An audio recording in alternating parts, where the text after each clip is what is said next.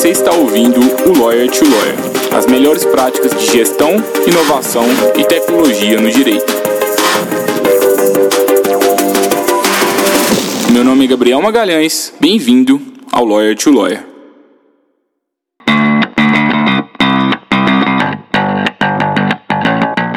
Esse podcast é uma iniciativa da Free Law, a forma mais segura para que o seu escritório de advocacia contrate advogados online e sob demanda para elaboração de petições, contratos e consultas. E eu sei que talvez você nunca pensou nessa possibilidade, mas com a Free Law, agora você pode aumentar o portfólio de serviços jurídicos que o seu escritório oferece aos seus clientes, sem que você tenha que aumentar os seus custos fixos e além disso, você pode manter a excelência e principalmente agilidade na execução de serviços jurídicos do seu escritório. Saiba mais em nosso site www.freelaw.work. Olá, advogado, olá, advogada. Espero de verdade que vocês estejam bastante ansiosos para o episódio de hoje, porque hoje estamos aqui com a Júlia Soares Amaral e o tema é um dos mais pedidos por vocês que é a gestão ágil e produtos digitais para advogados. A Júlia, ela hoje ela é head de produtos na Jus Brasil, que é a maior empresa de tecnologia com atuação no direito hoje no Brasil. E eu sei que vocês já conhecem a Jus Brasil, então nem preciso dizer o que eles falam, o que eles fazem, desculpa, mas a Júlia também vai contar um pouquinho mais sobre o contexto da Jus Brasil ao longo desse episódio. E o legal da carreira da Júlia, e eu tenho certeza que ela vai servir de inspiração para muitos de vocês, é que ela começou mesmo na carreira acadêmica, ela foi professora substituta na UFMG, fez mestrado na UFMG, fez pós-graduação, coordenou pós-graduação, foi professora de pós-graduação, toda a qualificação dela era na área de direito internacional e depois ela migrou de carreira. Ela foi para a Somos Educação, ela atuou lá como Product Manager é, e depois ela foi para a Jus Brasil também nessa área, sendo head de produtos digitais e também responsável pela comunidade na Jus Brasil. É, e eu conheci a Júlia porque ela foi facilitadora de um bootcamp né, de Digital Product Leadership, que foi promovido pela Terra, e ela era uma das mentoras do, do bootcamp, então foi uma inspiração para mim durante todo o bootcamp e depois também além de toda a qualificação profissional, uma pessoa super disponível e tenho certeza que vocês vão gostar muito dela. O que, a gente vai tratar aqui no episódio de hoje? Né? A gente vai realmente falar um pouquinho sobre gestão ágil, a Júlia vai trazer é, alguns conceitos sobre Scrum é, e também sobre práticas que vocês já podem começar a utilizar no escritório de vocês amanhã, se vocês quiserem. E além disso, ela vai contar um pouquinho sobre a visão dela do mercado jurídico, sobre quais são os problemas que ela enxerga que os escritórios de diferentes segmentos possuem. E, por fim, ela vai trazer algumas dicas de produtos digitais que podem estar ajudando o seu escritório. Eu tenho certeza que vocês vão gostar bastante desse episódio. Então, no final do episódio, eu aguardo os comentários de vocês e, e também eu peço que vocês compartilhem esse conteúdo com outros colegas advogados. Aproveitem. Um abraço. Oi, Júlia, seja bem-vinda. É um prazer te receber aqui. É, admiro demais o seu trabalho e também o trabalho da Jus Brasil e tenho certeza que você vai poder agregar muito aqui para essa conversa com a gente. Eu queria que você se apresentasse e também falasse um pouquinho mais do seu trabalho, assim, é, o que, que uma pessoa que cuida de produtos digitais faz no dia a dia? Como que funciona esse seu trabalho?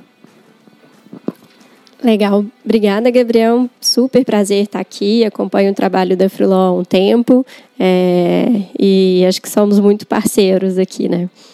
É, eu vou começar contando que eu sou do mundo do direito, sou formada é, em Direito pela FMG, vim da, da, advocacia, apesar de que não advogo mais, né, caí para a parte de produtos digitais. É, e tenho uma, uma carreira meio doida para poder chegar até lá, né? Assim, é, tive uma parte acadêmica forte também, de mestrado, cheguei a dar aula. E aí eu comecei a trabalhar um pouco mais com esse mundo de educação, de inovação, de gestão. É, fui trabalhar numa startup que tinha sido recém-adquirida por um grande grupo educacional e ali, nesse mundo de startup, eu conheci um pouco mais sobre produtos digitais. É, e venho estudando desde então. Basicamente, hoje no Jus Brasil, é, eu sou responsável pela área de comunidade, que é uma área aberta e gratuita do Jus Brasil, que tem artigos, notícias, alguns modelos e peças. E eu cuido dessa interface, desse relacionamento com os autores, com os leitores que estão ali, e o desenvolvimento dessa plataforma em termos de tecnologia mesmo. Legal, Júlia. E assim, na prática, assim, quais metodologias vocês utilizam assim no dia a dia? Você acha que alguma delas poderia ser interessante para escritórios? Aqui na Freeló, vários escritórios, aliás, primeiro que vários escritórios já citaram o Brasil em vários outros podcasts, então vários é, colegas aqui que já foram entrevistados, o Pedro Custódio, é, o Tiago Noronha, eles têm blogs ativos lá no GES Brasil, eu acho que é uma iniciativa super bacana. Mas, além disso, muitas pessoas perguntam para a gente sobre metodologias ágeis. É, vocês usam isso na prática, que eu sei, e você acha que advogados podem usar, escritórios podem usar isso no dia a dia? E como? É, essa é uma pergunta que a gente ouve bastante, assim, é, em palestras, em eventos, né, até conversando com muitos amigos advogados meus. Eu vou começar esclarecendo um pouquinho o que, que são essas metodologias ágeis, tá? É, na verdade, o que a gente chama de frameworks ágeis, né, como o Scrum, que é o que a gente adota hoje de uma maneira é, adaptada no meu time no Jus Brasil, é, essas metodologias elas vieram da noção de engenharia de software. É, a gente tinha ainda temos bastante, né, metodologia tradicional de desenvolvimento de projeto, que um projeto ele é quebrado em etapas. A gente tem o início, a organização do projeto, a execução e a finalização ali. E não que uma metodologia ágil seja melhor ou pior que a tradicional, depende muito do contexto do que você está trabalhando, assim. Mas aí, é, para desenvolvimento de software, esse esse modelo quebrado em etapas, ele não funcionava tão bem, porque você não poderia ficar um tempo tão longo desenvolvendo algo é, para entregar o valor somente ao final e conseguir entender se a expectativa estava bem alinhada ou não com o cliente, sabe? Então, é, é um marco importante aí da, da parte do Agile foi o, o Manifesto Ágil, ele é de 2001, então metodologias ágeis está ganhando né, bastante contexto agora, mas não é uma coisa tão nova assim. E basicamente vários desenvolvedores, pessoas de desenvolvimento de software se juntaram para poder ver quais boas práticas que eles estavam que eles estavam adotando e eles fizeram esse manifesto. Então, a gente tem algumas bases assim do que a gente chama desses é, dos frameworks ágeis, né?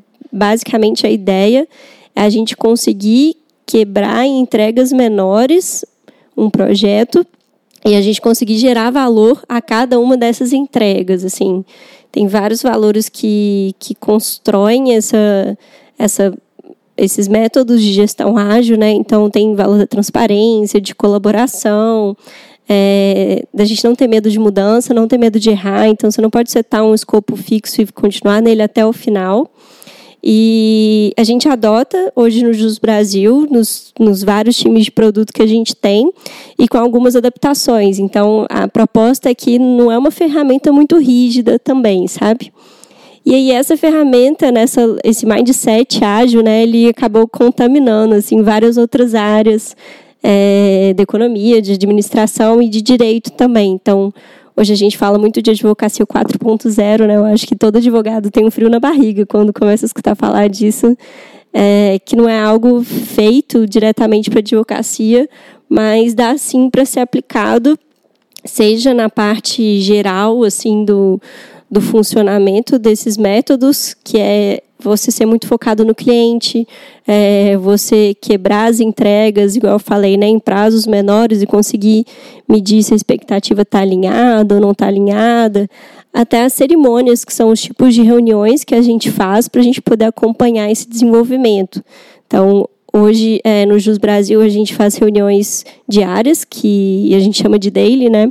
A daily é uma reunião super curta, de 15 minutos, para todo mundo do time falar, assim, o que fez, o que vai fazer e se tem alguma coisa te impedindo de trabalhar. Então, a proposta não é de ser o microgerenciamento, muito pelo contrário, é do time conseguir estar alinhado e ele se autogerir. Eu acho que são coisas que são possíveis de serem aplicadas nos escritórios, assim. E, além da daily, a gente faz é, reuniões ou semanais ou quinzenais, depende do time, para fazer aquele planejamento. Então, não é um, um, grande planejamento com escopo fechado, de um ano, algo assim, mas são pequenos planejamentos para a gente poder estar é, tá bem alinhado com quais são as prioridades da companhia. Legal, Júlia, isso que você está trazendo é muito valioso. Eu acho que uma questão que eu fico pensando é que muitos advogados, eles ficam perdidos. Assim, todo mundo quer mudar, todo mundo está querendo utilizar o novo, então, imagino que várias pessoas acharam super legais isso que o Juiz Brasil faz. Mas como que você acha que um, um advogado, um escritório pode fazer? Assim, é, porque eles falam, eu já conversei com outros advogados, eles falam assim, ah, mas eu tenho prazo fatal, eu tenho que fazer audiência, além disso eu tenho que fazer as petições. Como que eu organizo o tempo para fazer tudo isso? E assim, eu não sei nada sobre, sobre gestão. E como que é o, o início assim disso, desse processo de mudança? Assim, o que, que sugeriria para um escritório que está começando? É, para mim, assim, a gestão ela sempre começa com você querendo ser mais estratégico naquilo que você faz, né? É, para mim, a atividade de advocacia, e aí não é uma atividade comercial, a gente sabe que é um serviço diretamente ligado ao acesso à justiça, né? E a gente estuda pouco na faculdade sobre gestão, é, e eu acho que isso é um mal de qualquer atividade, assim, até é, Poxa, se você fosse um chefe de cozinha, provavelmente você vai entender mais da comida do que da gestão do seu, do seu restaurante. Mas é igualmente importante você fazer as duas coisas para você ter um, um, negócio que seja é, financeiramente saudável, né? Então, para o escritório de advocacia, para os advogados, também é importante saber é, um pouquinho sobre marketing, como é que você passa né, a produzir conteúdo e a, a se colocar na internet, que é onde as pessoas estão buscando informação. É, e aí o Jus Brasil entra bastante nessa parte da comunidade. É importante você saber de gestão financeira para poder gerir o seu escritório. E é importante você ter um planejamento. Então, parte do planejamento da atividade do advogado é, acredito que a, a, maior parte vai estar centrada na atividade core da advocacia ali, é, de atender o cliente, de lidar com o cliente, de entender qual é o problema dele, de produzir a melhor peça possível, de fazer a melhor pesquisa possível. E no que eu acredito bastante que a tecnologia pode entrar, e aí a gente pode falar, né, ou em termos de mindset ágil, é, de ter foco centrado no cliente, mas principalmente como que a tecnologia ela passa a servir o advogado e não ser algo assim para causar medo, né, no advogado, é buscar diferentes propostas de soluções digitais que podem ajudar nesse dia a dia do advogado. Então, é, desde propostas como da Freeló, né, para você conseguir contatar outros advogados para uma demanda específica que para você é mais estratégico você passar para um outro advogado fazer, até propostas como que a gente tem hoje no Jus Brasil, de escritório online, que é um software jurídico que te ajuda a gerir é, acompanhar as suas publicações, a gerir o contato com os clientes, a gerir as suas tarefas, todo o seu time do escritório, né? A gente tem várias várias opções hoje de produtos e plataformas digitais que elas auxiliam o advogado a ser mais estratégico na gestão, a conseguir poupar tempo e com isso ele ter é, uma dedicação maior para o trabalho core, que é o trabalho ali é, da advocacia. E, Júlia, na sua visão, assim, quais são os maiores problemas que os advogados estão enfrentando e quais são os maiores erros que eles estão cometendo Pergunta difícil.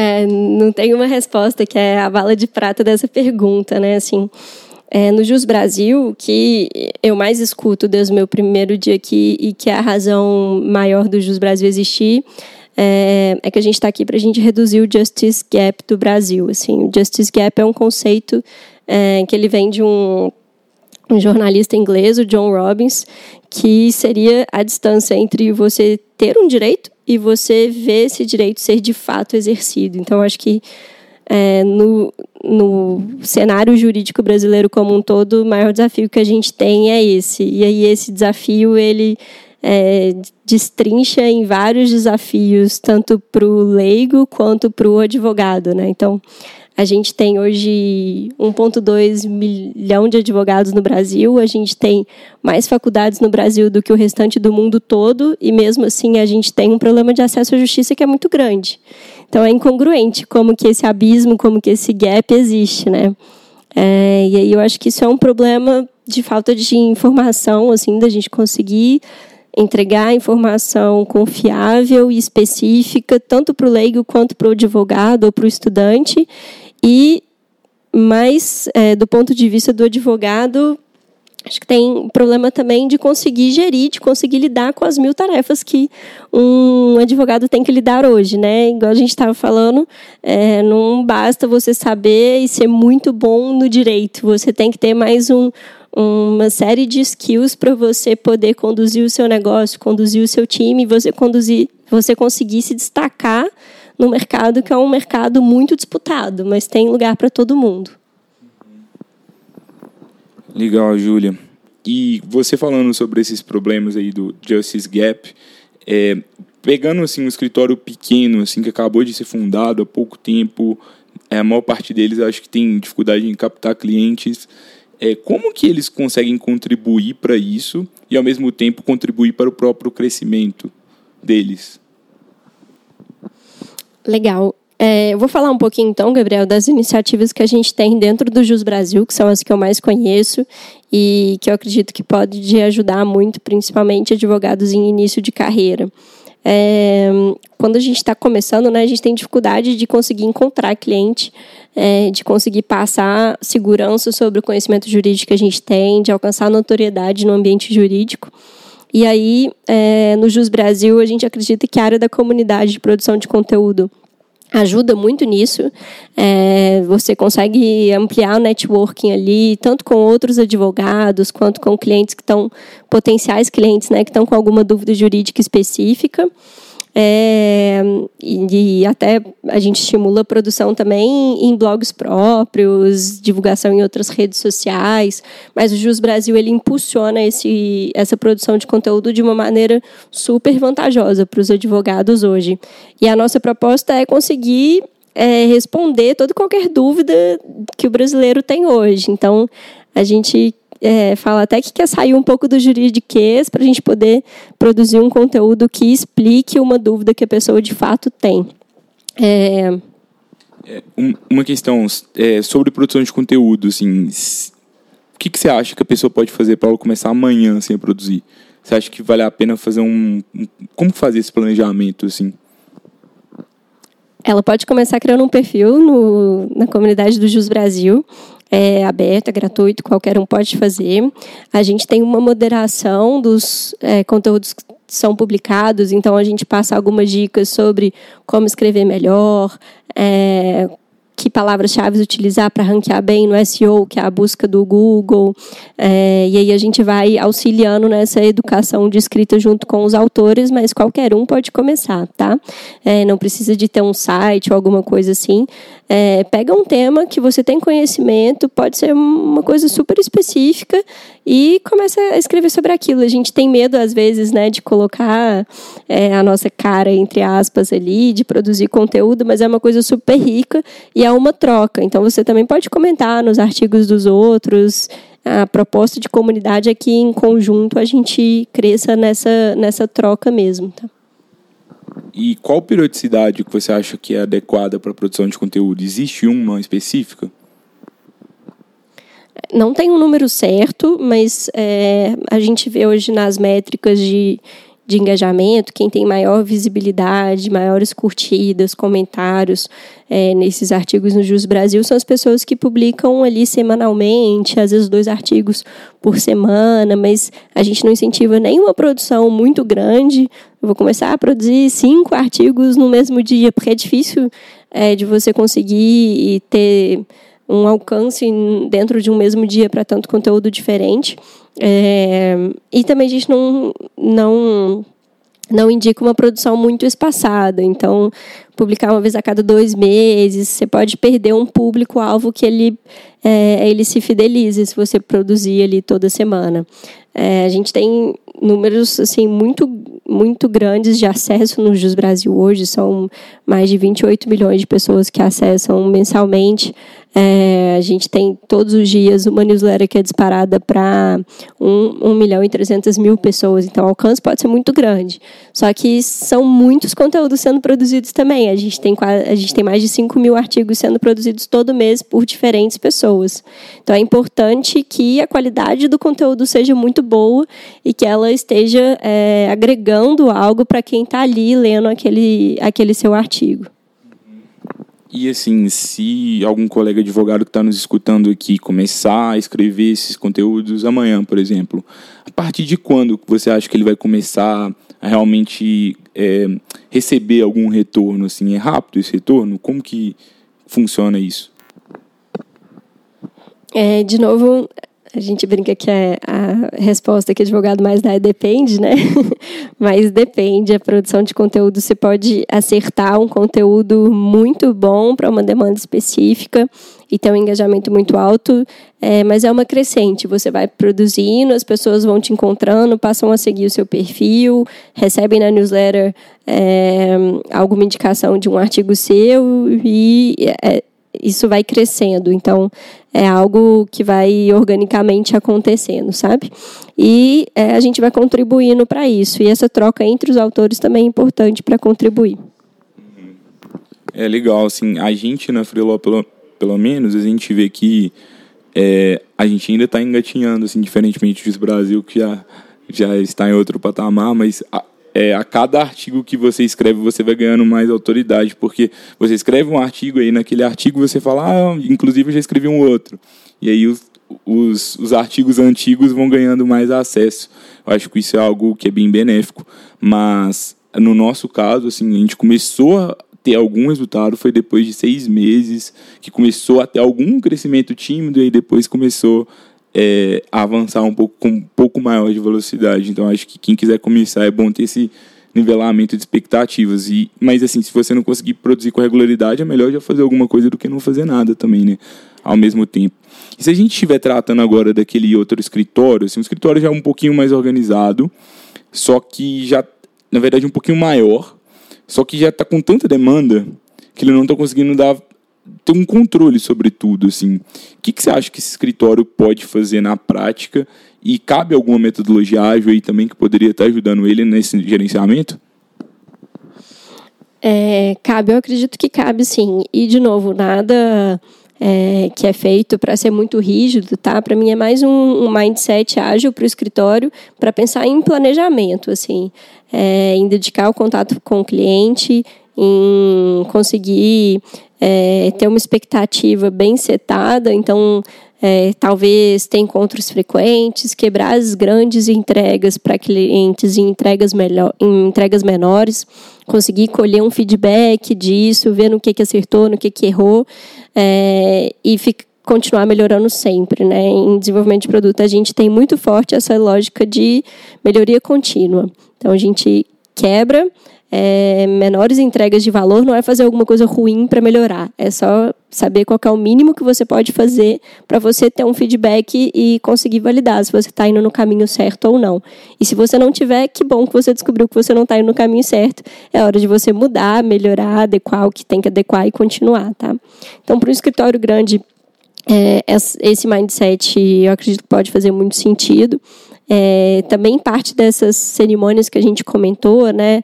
É, passar a ter reuniões que são reuniões menores e mais frequentes com o time, é, ter, ter um time que ele consiga ser mais autogerível e, e trabalhar com base na colaboração, na confiança e na transparência com esse time, é, para que as pessoas do escritório elas tenham tempo para as outras coisas, né? Para poder fazer produção de conteúdo, para poder prospectar cliente, para poder trabalhar melhor é, alguma tese dentro do escritório e é, principalmente para escritórios já maiores é, conseguir gerir esse fluxo de demandas é, é uma coisa muito complicada, né?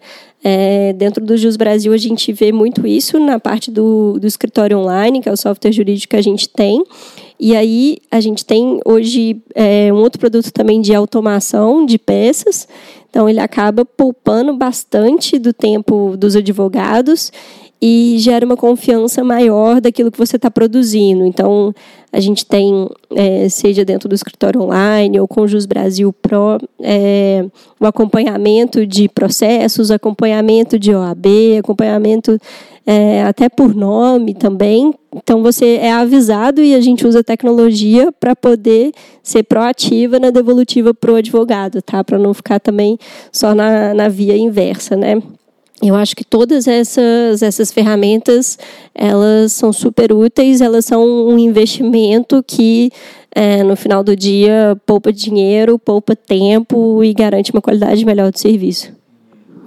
É, eu concordo 100% com o que se trouxe e fiquei imaginando que talvez um desafio que os advogados tenham, aliás, eles têm esse desafio que é a dificuldade de delegar.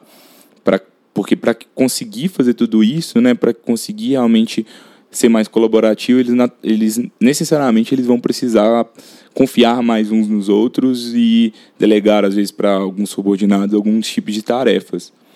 Você tem alguma dica prática para o advogado que tem essa dificuldade, principalmente para delegar peça mesmo para outros? É, da minha vivência, é, a principal dica vai ser sempre trabalhar com gente boa. Então, é, sempre que a gente puder trabalhar com as melhores pessoas que a gente conhece, eu acho que é um caminho que ele, ele não tem como dar errado, assim. É, então, se você está trabalhando com gente boa, é, você tem que aprender a confiar nessas pessoas e delegar é uma coisa que pode acontecer aos poucos. Você delega uma coisa, você colhe o feedback daquilo, mas se seja um estagiário ou um advogado iniciante ou até mesmo um novo sócio que você tem no seu escritório, é, se você não dá a oportunidade da pessoa se provar, você vai ter um retrabalho em tudo que ela está fazendo, né? É, e aí a gente tem tanto ferramentas é, digitais para poder ajudar, igual é, o Jus Brasil Automação permite que você não precise ficar conferindo se teve erro de português ou se não teve erro de português numa, numa determinada peça. É, mas além de pegar vias que são mais confiáveis, né, é, a gente tem que trabalhar com uma boa gestão de pessoas. Então, é, o que a gente faz hoje no Jus Brasil, que eu acho super interessante, são as reuniões que a gente chama de one-on-one, uma vez por semana. Você sabe que você tem um horário é, em que você vai falar tanto com o seu líder direto com, quanto com as pessoas que respondem para você. E aí, naquilo ali, você pode é, ter um overview das atividades que a pessoa está fazendo e te possibilita depois entrar no detalhe do que precisa, mas você não, não tem que todos os dias ficar controlando tudo que as pessoas estão fazendo, né? É, de novo, isso parte do princípio de que você, você está trabalhando com pessoas que você confia é, e você tem que dar o espaço para elas fazerem o trabalho delas também. É, mas se você tem esses momentos já previamente marcados, é, a pessoa não fica te incomodando, assim, né? Te incomodando é uma palavra ruim, mas não fica te procurando a qualquer momento. E você também não fica parando a pessoa no trabalho que ela está fazendo para poder ter notícias de como que tá aquele projeto, aquele desenvolvimento dela, tá? Então, quando a gente já tem um planejamento previamente acertado dos momentos específicos para ter as conversas de análise do trabalho, é, eu acho que isso também acaba tornando o dia a dia mais eficiente. Eu não sei se você concorda, Júlia, mas eu acredito que para que os advogados eles consigam delegar bem e também para que eles consigam implementar os, qualquer tipo de procedimento, seja um ágil ou seja algum, alguma outra metodologia, o primeiro passo é entender bem os procedimentos internos. Né? Então, se você cria procedimentos adequados para delegar serviços e tudo de uma forma segura, fica mais fácil. Se, tá, se todas as expectativas já estão alinhadas, se existem reuniões periódicas alinhadas, os riscos de algo errado ali ou, ou, de um serviço ser entregue abaixo da qualidade esperada, eles vão diminuir consideravelmente. E o que eu vejo é muitos são muitos advogados, muitos centralizadores que querem fazer tudo, que não sabem dizer não e que acabam, por mais que eles façam tudo e eles se julguem qualificados e de fato são, às vezes é tanta coisa ao mesmo tempo que ou eles vão perder a agilidade na execução, então vão ficar com é, serviços lá, principalmente os não urgentes, fazendo aniversário, ou então eles vão entregar ali, às vezes, com uma, uma qualidade ali um pouquinho aquém, assim, de esperado. É, concordo 100%, Gabriel. E essa, essa centralização, ela faz com que o trabalho do advogado não possa ser escalado, né?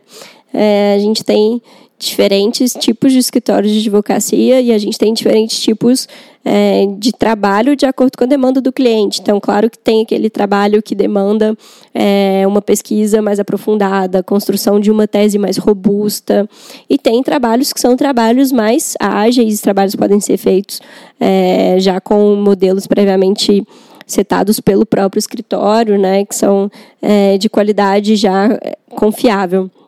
É, mas essa, essa descentralização ela é importante e ela pode acontecer se você tiver formas de controlar o que está acontecendo, né? Então, descentralizar é, te ajuda, mas se você perder completamente a visão do que está acontecendo no seu escritório, você pode ter uma surpresa muito ruim daqui a poucos meses, né? É, então, saber como que você vai conseguir medir, coletar esses feedbacks e saber é, se o trabalho está sendo bem feito ou não é importante. Seja com pesquisa com o cliente, seja com algum tipo é, de report que vai ser feito. É, não é só abrir mão de de verificar né, o que está sendo feito, mas é, de novo, ter um planejamento que é um planejamento um pouco mais estratégico. Isso demanda tempo, tá? É, a gente colocar ferramentas, a gente planejar, é, seja para daqui a uma semana, ou a gente fazer um planejamento dos objetivos, por exemplo, do trimestre do escritório, né? Tudo isso demanda um tempo, mas é um tempo que você vai economizar lá na frente, assim. E se eu pudesse dar uma dica, é, eu acredito que boa parte dos problemas eles acontecem por uma má comunicação. Então, garantir que a comunicação é uma comunicação é, boa, aberta, é, o que a gente usa no Jus Brasil também, que eu acho que pode ser uma prática interessante para escritório de advocacia, é, além do, do e-mail, né, que serve para um tipo específico de comunicação, que precisa ser mais é, mais formal e mais, mais bem documentada, a gente tem aqui o Slack, que é uma ferramenta gratuita de, de troca de mensagens. É, a gente paga o Slack para conseguir ver o histórico desse, dessa troca de mensagens, tá?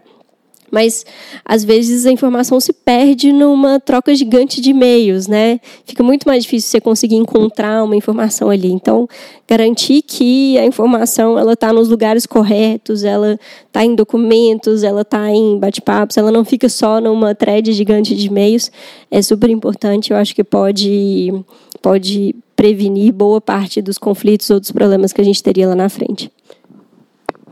Tem mais alguma dessas ferramentas aí não feitas para advogados que você indicaria para advogados também, além do Slack? É, a gente fez recentemente no Jus Brasil um e-book sobre advocacia 4.0 e algumas ferramentas, tá? É, vale a pena dar uma olhada nesse e-book. Eu vou citar algumas das que a gente colocou lá.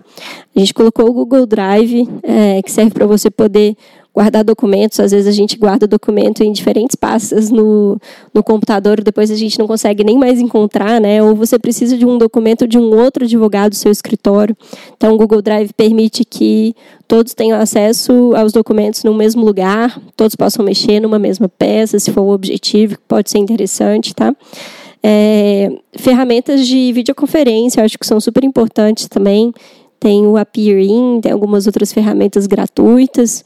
Então, às vezes, seja com cliente, ou se você tem um escritório e trabalha com alguém remoto, é, você vê a pessoa te gera uma comunicação diferente também do que só uma ligação, ou um e-mail, ou uma conversa num chat, né? É, eu acho que seriam essas. Tem outras tem outras ferramentas que a gente coloca lá. Eu acho que utilizar o calendário, a agenda compartilhada do Google, são coisas que a gente utiliza no Jus Brasil e eu acho que são eficientes, outros escritórios podem utilizar também. É, e essas outras ferramentas que são ferramentas é, que não são gratuitas é, é e são próprias para advogado, né? Que são esses softwares de é, de gestão jurídica, então isso vai ter uma correlação com é, com o número de processos, com o tipo de relacionamento que um advogado tem com o cliente, que é diferente de, de, outras, de outras áreas de atuação, né? É, e outras ferramentas, gostei aqui do Jus Brasil de automação, a gente tem é, possibilidade de de plataforma para demandas de correspondente, né, para tentar evitar que um advogado precise ir para uma outra cidade só para participar de uma audiência para dizer que não tem conciliação ali. Então, é, tudo isso é, te ajuda a, a fazer uma gestão de tempo mais inteligente. Legal, acho que muitas ferramentas valiosas. Eu acho que só cuidado também para vocês não saírem buscando todas ao mesmo tempo, né, Júlia? Porque senão vocês vão acabar se perdendo. Acho que antes de buscar a ferramenta, primeiro entendam qual é o problema que vocês estão tendo. Estão tendo problema com é, conflito de agenda, etc. Vai buscar uma agenda compartilhada. Tá tendo, você está tendo problema com é, vários arquivos é, perdidos, então vamos buscar o Google Drive. É, é bom você conhecer as ferramentas, mas cuidado para não tentar implementar todas ao mesmo tempo, porque senão você pode acabar se perdendo. Talvez, como a Júlia mesmo disse, o, todo o agilismo são princípios né, que você vai aplicando aos poucos e vai por meio de testes e melhorias contínuas, aos poucos você vai, vai implementando tudo isso no seu escritório. Você tem alguma dica final, Júlia? Na verdade, eu queria saber se você tem alguma dica também para quem quer aprender isso, porque eu vejo muito tá surgindo uma demanda agora sobre é, loja ou algo, alguns cursos assim. Vale a pena advogado fazer esses cursos? Você tem alguma dica por onde eles podem se qualificar? É, eu acho que a dica, a dica geral é, é, a dica do advogado ser curioso. Assim, acho que todo mundo que está aqui ouvindo esse podcast já já está um passo à frente de, de boa parte do, é, do mercado jurídico hoje, é, pelo que a gente tem em pesquisas, pelo que a gente vê nos principais é, eventos, mas a gente tem pessoas muito engajadas e que é, estão testando coisas muito diferentes na advocacia e isso é super interessante. Então, ser curioso, buscar saber um pouco mais sobre todas essas skills que a gente falou, né?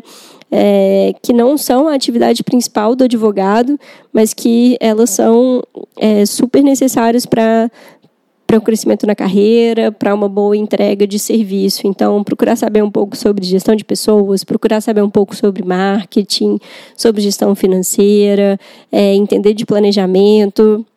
É, e eu não conheço nenhum curso específico que abrange tudo isso, é, mas a gente tem muito conteúdo hoje muito valioso e gratuito muitas vezes na internet, né?